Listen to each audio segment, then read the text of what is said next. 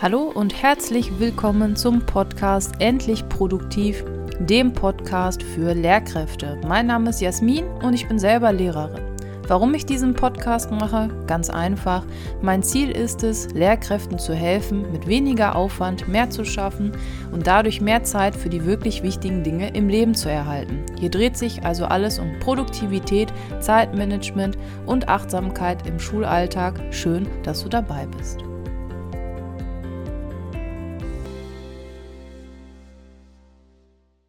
Willkommen zurück zu einer neuen Podcast-Folge. Gehörst du zu den Menschen, die sagen, ich kann das nicht? Oder bist du jemand, der sagt, ich kann das noch nicht?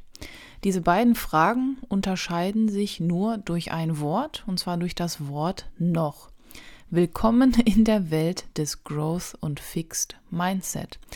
In der heutigen Podcast-Folge wirst du lernen, was ein Mindset ist, was der Unterschied zwischen Growth und Fixed Mindset ist und, naja, welches von beiden in der Schule vermutlich besser ist. Das ist jetzt wie so eine Art Stundenziel geworden.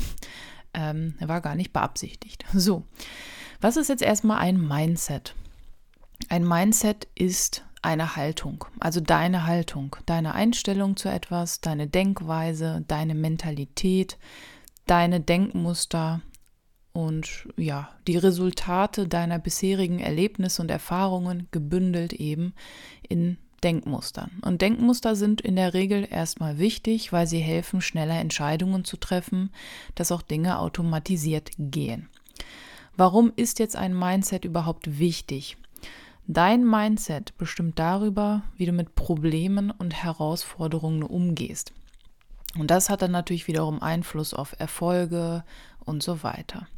Jetzt gucken wir uns diese beiden Konzepte mal einmal an. Ich hatte ja eben dir die Frage gestellt, sagst du, ich kann das nicht oder sagst du, ich kann das noch nicht? Und diese beiden Fragen zeigen ganz deutlich den Unterschied. Kommen wir zu der Frage, ich kann das nicht. Das ist ein Fixed Mindset. Fixed aus dem Englischen fest, nicht veränderbar.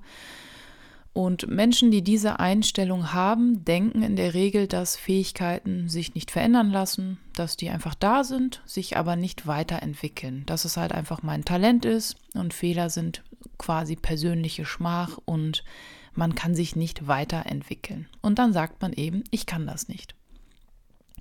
Jetzt war die andere Frage, ich kann das noch nicht. Und das zeigt wunderbar dieses Konzept des Growth Mindset. Und auch das kommt vom Englischen. Growth heißt eigentlich Wachstum. Wenn wir das mit dem Fixed Mindset quasi vergleichen, dann heißt es eben nicht fest, veränderbar, nicht starr. Das heißt, Menschen, die diese Einstellung haben, sehen in Erfahrungen und Problemen die Möglichkeit, sich weiterzuentwickeln, dazu zu lernen, eben zu wachsen. Das heißt, das ist ein Bewusstsein, dass meine Fähigkeiten und meine Kompetenzen sich eben entwickeln müssen, dass sie wachsen können, ja, dass ich nicht starr bin und dass ich, dass Fehler nicht, nichts Schlimmes sind. Und das finde ich ist ganz wichtig, auch für Schülerinnen und Schüler, aber auch im Umgang mit dem eigenen Kollegium. Wie hilft dir das jetzt im Alltag, wenn du jetzt diese beiden ja, Konzepte im Kopf hast? Ich versuche meinen Schülerinnen und Schülern immer beizubringen, dass sie Dinge erlernen können und dass ihre Fähigkeiten auch wachsen können. Das Lernen wie ja ein Prozess ist wie eine Pflanze. Ja, also dass die auch wirklich gehegt und gepflegt werden muss, dass man gießen muss, dass man düngen muss, dass man aber nicht an der Pflanze ziehen kann, damit sie schneller wächst. Und auch da, wenn Schülerinnen und Schüler mich fragen, warum soll ich denn früh genug anfangen zu lernen, es passt zwar jetzt nicht hier ganz, aber auch da hole ich die Metapher mit der Pflanze heraus. Auch eine Pflanze braucht Zeit zum Wachsen. Ich kann da jetzt zwar drei Liter Wasser drauf kippen, aber dann wächst sie nicht schneller. Und das hilft meistens, den Schülerinnen und Schülern vor Augen zu führen, dass alles eben ein Prozess ist und dass man Zeit braucht. Und um wieder zurückzukommen zum Growth Mindset, es ist also normal, dass man manchmal Dinge eben noch nicht kann, dass man sie aber lernen kann. Und wichtig ist da, dass man wirklich mm, denkt, ich kann alles erreichen, wenn ich möchte und mich angemessen anstrenge. Ich komme auch gleich zu der Kritik von diesem Satz, aber lass uns erstmal noch in diesem Growth Mindset einmal bleiben. Also konkret bedeutet das, Menschen, die dieses Mindset haben oder entwickeln, heißt also, dass ich in diesem Bereich mich weiterentwickeln kann. Und zwar nicht, um irgendwie Lob zu bekommen, sondern weil ich selber bereit bin, neue Dinge zu lernen und weil ich bereit bin, daran zu wachsen.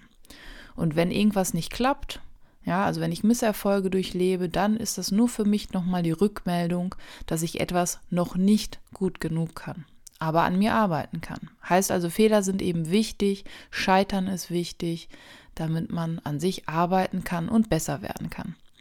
Jetzt gibt es so typische Sätze und ich bin da auch nicht ganz äh, befreit von. Also ich habe früher als Schülerin immer gesagt, ich kann kein Mathe.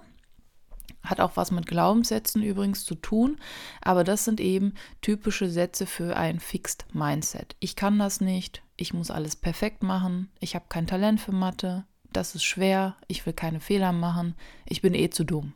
Ne? Und auch diese Sätze fallen hier und da mal im Unterricht. Und dann ist es unsere Aufgabe, da ein bisschen gegenzusteuern. Es geht nicht darum, irgendwie zu sagen, hey, komm, glaub an dich und dann schaffst du das, aber es hat was mit, ja, mit Sprache zu tun.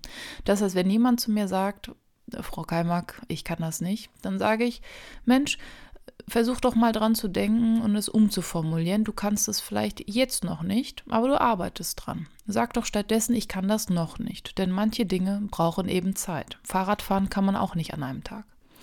Oder wenn Schülerinnen und Schüler gar nicht anfangen, weil sie sagen, ich muss alles perfekt können und da ich es gerade eh nicht kann, dann gibt es den schönen Satz better done than perfect, also lieber erledigt als nicht erledigt und perfekt quasi. Oder wenn Schülerinnen und Schüler zu mir sagen, Frau Keimark, ich habe eh kein Talent für Spanisch, dann sage ich, Mensch, sag doch stattdessen, es fällt mir gerade nicht leicht mit Spanisch, aber ich versuche es, ich lerne noch. Das hat gleich, öffnet gleich ganz andere Möglichkeiten. Oder wenn jemand sagt, das ist schwer. Dann, liebe Leute, schreibt mal das Wort Fehler an die Tafel. Ich habe auch Schüler, die sagen, das ist schwer. Und da ich keine Fehler machen möchte, fange ich es jetzt gar nicht an und deswegen bleibt es immer schwer. Wenn man jetzt das Wort Fehler an die Tafel schreibt und den Schülerinnen und Schülern mal sagt, welches andere Wort steckt da drin, dann sind die immer wieder überrascht, dass wenn man Fehler, ja, die Buchstaben anders sortiert, dass da das Wort Helfer rauskommt. Und äh, das ist mir auch wichtig zu signalisieren. An Fehlern erkenne ich, dass ich es versuche dass ich wachse und dass ich eben, dass es noch nicht perfekt ist, aber darum geht es ja auch nicht. Wie kann man das jetzt im Unterricht implementieren? Klar, man kann daran arbeiten, dass man diese Sätze eben versucht umzuformulieren, dass man darauf achtet, selber solche Dinge nicht zu sagen, ja, ihr könnt das nicht, sondern zu sagen, ich merke, es fällt euch noch schwer, aber ich bin mir ziemlich sicher, ähm, dass ihr das daran arbeitet und dass ihr das jetzt gerade einfach noch nicht könnt. So, ich habe ein schönes Beispiel gelesen in den Weiten des Internets und da das sehr gut zu mir passt, übernehme ich das einfach. Und zwar unterrichte ich ja nicht nur Englisch und Spanisch, sondern auch Musik. Ich habe eine einjährige Fortbildung gemacht und weil ich schon Klavier konnte, musste ich noch ein weiteres Instrument lernen. Und zwar war das bei mir die Gitarre. Und da kann man wunderbar den Schülerinnen und Schülern, weil es auch ein ehrliches Beispiel ist, das erklären.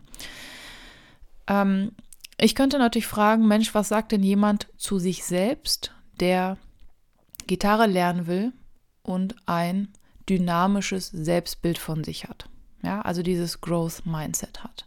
Und was sagt jemand, der ein statisches Selbstbild von sich hat, also Fixed Mindset und Gitarre lernen möchte? Und das passt super gut zu mir, denn Gitarre lernen, liebe Leute, ist wirklich nicht so leicht und ich hatte auch Stahlseiten, das tut dann echt weh. Also Hut ab vor Menschen, die stundenlang auf, auf einer Gitarre mit Stahlseiten spielen können. Ich weiß, man entwickelt irgendwann Hornhaut, aber auch dafür muss man erstmal üben.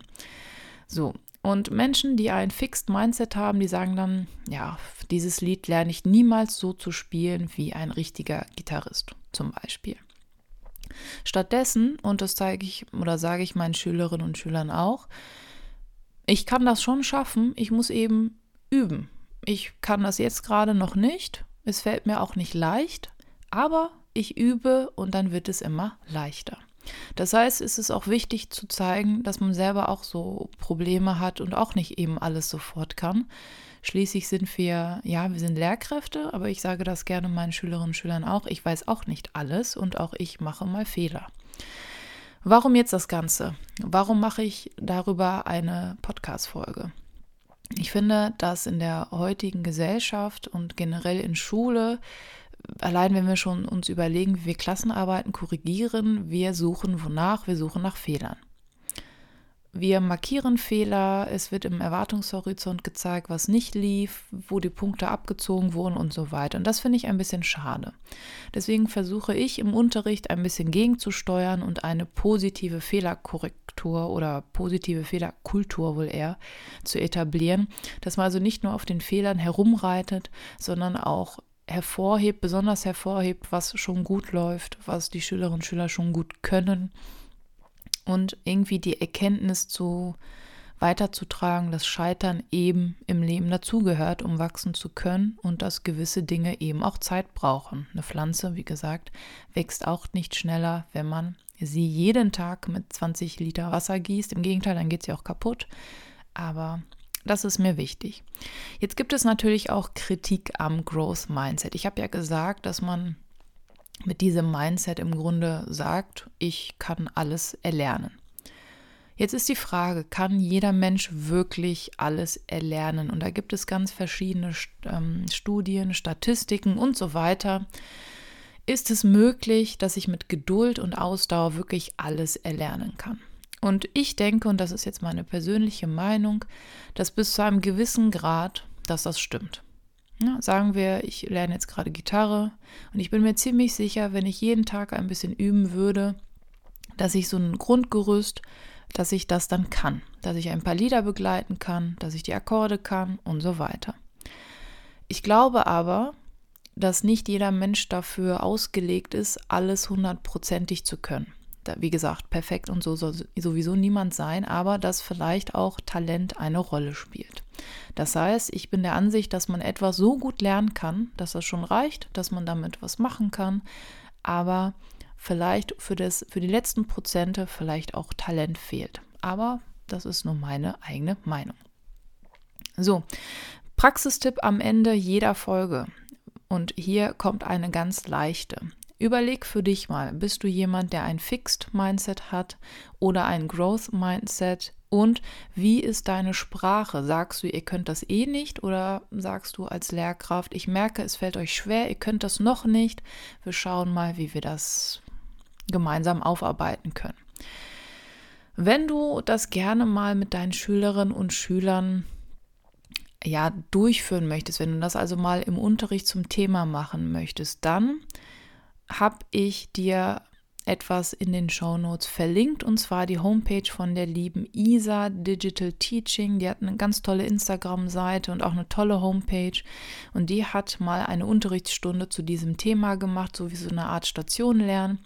Und das finde ich total toll und deswegen verlinke ich sie dir sehr, sehr gerne hier. Und hoffe, dass du ja einmal selber reflektierst welche Art von Mindset hast du und wie gibst du das deinen Schülerinnen und Schülern weiter.